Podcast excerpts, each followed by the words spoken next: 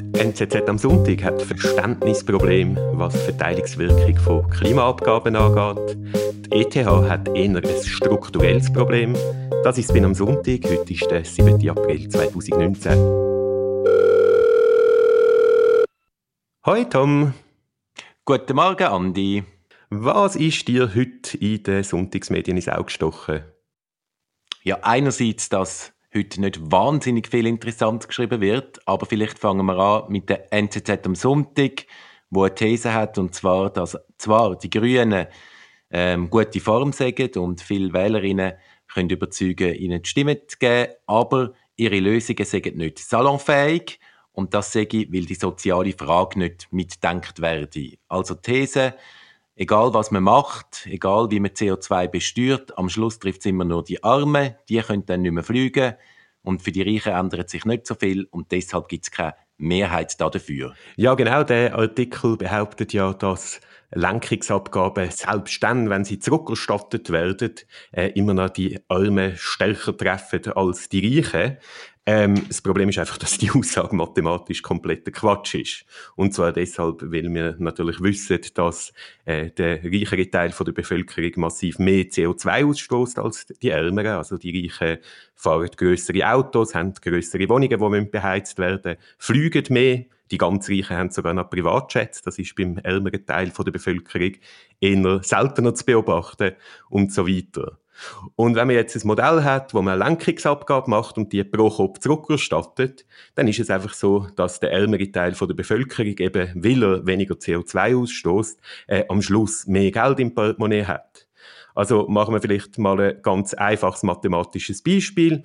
Nehmen wir an, die Reichen würden nach der Einführung von so einer Lenkungsabgabe immer noch doppelt so viel CO2 ausstoßen, wie das die ärmere Hälfte der Bevölkerung äh, vor der Einführung gemacht hat.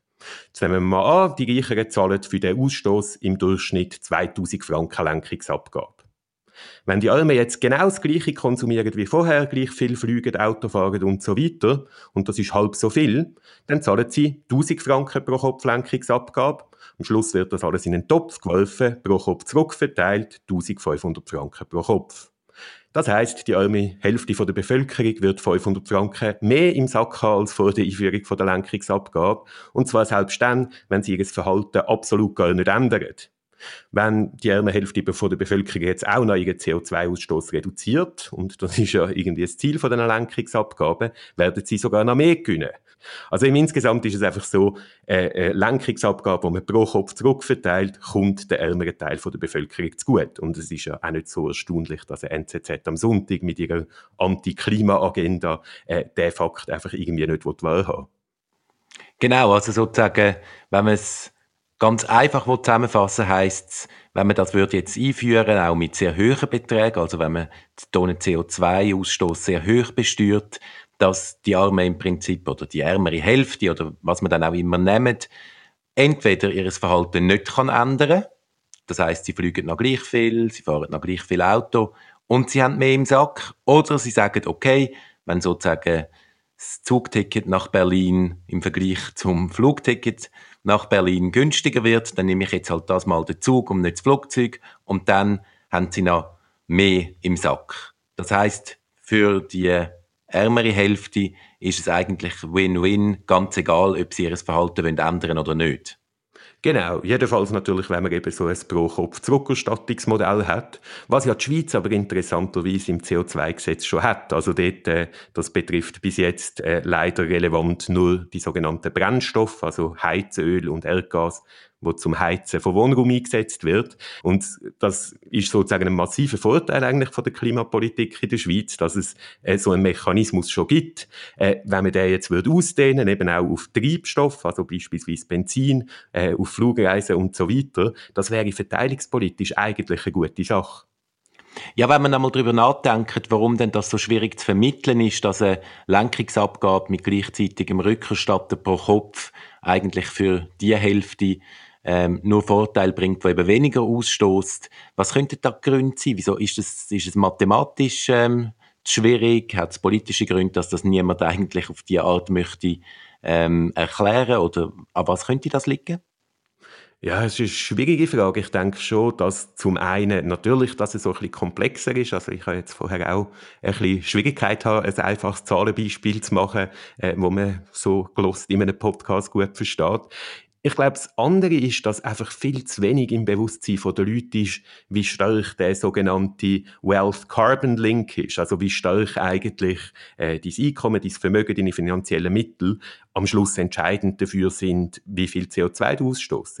Und zwar lustigerweise entscheidender äh, als so individuelle Einstellungen, eine ökologische Lebensführung zu haben. Also selbst Leute, die sehr wohlhabend sind äh, und äh, äh, sich als äh, grün verstehen und sich Mühe geben, äh, äh, ökologisch bewusst zu konsumieren, selbst die haben einfach einen sehr viel größeren ökologischen Fußabdruck als Leute, die arm sind und möglicherweise gar nicht absichtlich wenig CO2 ausstoßen, aber sich halt einfach weniger Konsumgüter, weniger Mobilität und so weiter können leisten.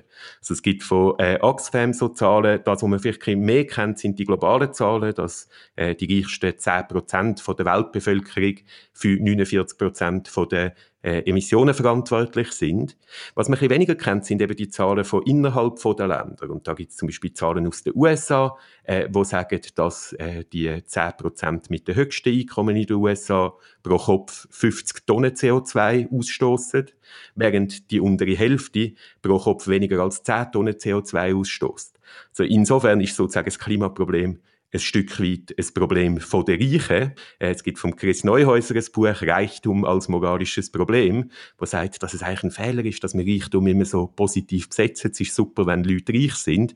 Eigentlich ist es ökologisch ein massives Problem, dass Leute reich sind. Und vielleicht das wäre dann der Radikalvorschlag, müsste man einfach einen Maximalreichtum einführen und sagen, niemand soll mehr als 10 Millionen haben. Und wenn niemand als, mehr als 10 Millionen hat, dann hat dann niemand mehr einen Privatchat und da wäre schon mal ein bisschen etwas gewonnen in Sachen Klimaschutz. Das heißt eigentlich die ganze Debatte an Richtung reiche CO2-Steuer drücken, um irgendwie zu zeigen, hey, es geht uns eben nicht wie das jetzt in Frankreich passiert ist, um sozusagen die Ärmsten, die sich nicht mehr sollen können leisten ähm, zu ihrem Arbeitsort zu fahren, sondern es geht uns um, ja, um die Privatjets, um die Luxusjachten etc. Ich denke, das wäre ein produktiver Ansatz. Ja, kommen wir zum nächsten Thema, nämlich der ETH. In der Sonntagszeitung gibt es den Titel ETH-Skandal wird zu einem Groschenroman. Was sind da Thesen? Ja, es ist so, dass Online-Magazin Republik ja massive Vorwürfe an die ETH äh, erhoben hat, dass die ETH die eigenen Regeln zum Umgang mit Konflikt missachtet hätte, wo die Professorin Marcella Garollo entlassen worden ist wegen Mobbingvorwürfen. Die Sonntagszeitung sagt jetzt eigentlich einfach, die Republik-Recherche sei unseriös gewesen. Es gäbe da nachweislich falsche Vorwürfe. Was machst du aus dieser ganzen Affäre? Ja gut, ich denke, ich weiß ja auch nicht, was genau passiert ist. Mich haben die Republik-Recherche in dem Sinn ein bisschen tendenziös dünkt, dass einfach so Thesen im Raum gestanden ist, Professorin ist eigentlich nur entlassen worden, weil sie Frau ist. Also sprich, einem Mann wäre das nicht passiert, wenn es jetzt ähm, starke Mannennetzwerke gegeben hätte, wo die Professorin geschützt hätten, dann wäre es nie so weit gekommen. Und gleichzeitig vielleicht ein bisschen ausblendet, dass natürlich eine Professorin in einer Machtposition ist und dass es als Doktorand, Doktorandin, wenn man sich nicht versteht mit seinem direkten Vorgesetzten, dass man dann äh, grosse Probleme kann bekommen Ja, ich glaube, was sowohl die Republik als auch die Sonntagszeitung ein bisschen ausblendet, ist, dass es halt immer die Möglichkeit gibt, dass beide Seiten äh, Fehler machen und beide Seiten sich daneben benennen. Meine Vermutung ist, Möglicherweise ist es richtig, dass ein Mann mit einem guten Netzwerk innerhalb von der ETH äh, mit äh, so Machtmissbrauch äh, sich hätte können in der Position halten. Das wäre sozusagen der Republik-Take. Aber es kann eben gleichzeitig sein, dass es auch völlig richtig ist, äh, dass die Professorin ihren Job äh, verliert, weil sie eben tatsächlich ihre Macht missbraucht hat. Ich finde, dass so die ganze Diskussion ein bisschen äh, in der Logik drin ist, dass nur eine Seite kann Fehler machen. Äh, oft sind halt einfach beide Seiten ziemlich äh, ungünstig unterwegs. Ja, da bin ich einverstanden und deshalb finde ich auch eigentlich den Text von der NZZ am Sonntag viel interessanter, wo die Frage stellt, ja, ist es eigentlich noch zeitgemäß, wie die Hierarchieverhältnisse im Moment ausgestaltet sind. Sie titelt ja Forschen an der ETH explosiv wie Nitroglycerin und fragt, ob es eigentlich kein Einzelfall ist und ob man nicht die Beziehung zwischen Professorinnen, Doktoranden ähm, ein bisschen grundsätzlicher sollte hinterfragen ja, ich habe den Artikel grundsätzlich äh, gut gefunden. Es ist auch so, dass das definitiv kein Einzelfall ist. Ich meine, äh, alle, die ETH-Doktorierende privat kennen, haben schon so Geschichten gehört, dass Profs massiv Druck machen, eben irgendwie am Sonntag arbeiten, Ferien zu verschieben, äh, Sachen, die irgendwie andere Arbeitsverhältnisse definitiv nicht als okay angeschaut würden.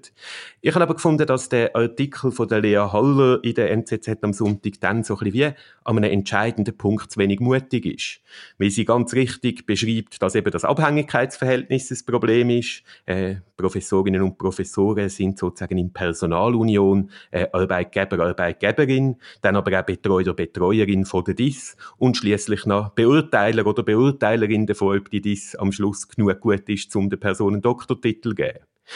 Und das analysiert Lea Haller völlig richtig, sagt dann aber ja, in einem hochgradig ausdifferenzierten Wissenschaftssystem sage der Betreuer oder die Betreuerin halt oft die einzige Person, die überhaupt kein beurteilen, ob die Arbeit gut ist und deshalb kann man das eigentlich gar nicht ändern.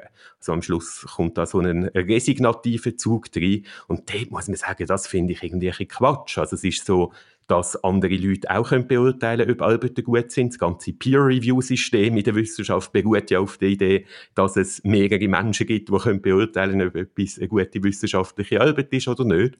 Und es gibt in vielen Ländern Systeme, wo die Personalunion von Arbeitgeber, Betreuer und Beurteiler eben nicht gegeben ist. Also in England ist es oft so, dass Arbeitgeber das ganze Institut ist und nicht ein einzelner Lehrstuhl und dass dann Advisor, also die Person, die sozusagen Arbeit betreut, äh, äh, eine andere Person ist als die Leute, die sogenannten Examiners, die am Schluss beurteilen, äh, ob die Arbeit wissenschaftlichen Standards äh, standhalten.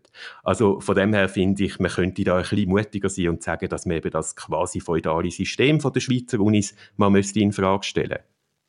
Ja, wobei natürlich das was wir jetzt als quasi feudal darstellen, ist natürlich in der Privatwirtschaft, und das soll es überhaupt nicht besser darstellen, ist natürlich eigentlich die Norm, oder? Der Chef bewertet die Leistung, der Chef sagt, der Chef coacht. Also von dem her, das ist einmal das, was mich dann so, ja, was ich dann auch spannend finde, dass man das an einer Uni, an einer ETH dann durchaus ähm, versucht auch zu problematisieren, dass natürlich aber hierarchische, sehr hierarchische Arbeitsverhältnisse jetzt in, äh, in größeren Firmen äh, ja eigentlich zur Tagesordnung gehören, das blendet man dann dabei vielleicht ein bisschen aus, oder?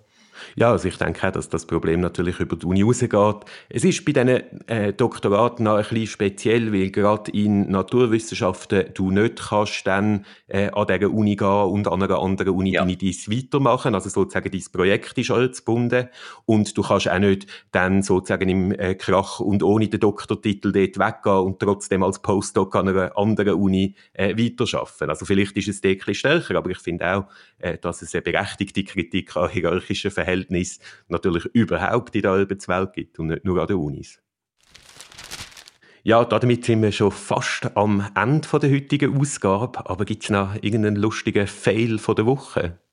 Ja, der Fail von der Woche kommt vielleicht von Mario Fehr. Er hat sich von der Kantonspolizei ins Flugzeug gerade direkt bringen lassen am Flughafen Zürich. Leider ist es falsch gewesen. Er hat dann ein Fußballspiel auf England fliegen, ist aber in einem Berlin-Flugzeug gestrandet, hat dann selber das Flugzeug ändern. Leider ist noch ein Journalist im Berlin-Flugzeug gesessen. Und jetzt schreiben die Medien seit ein paar Tagen einerseits über das Klimafeld von Mario Fehr.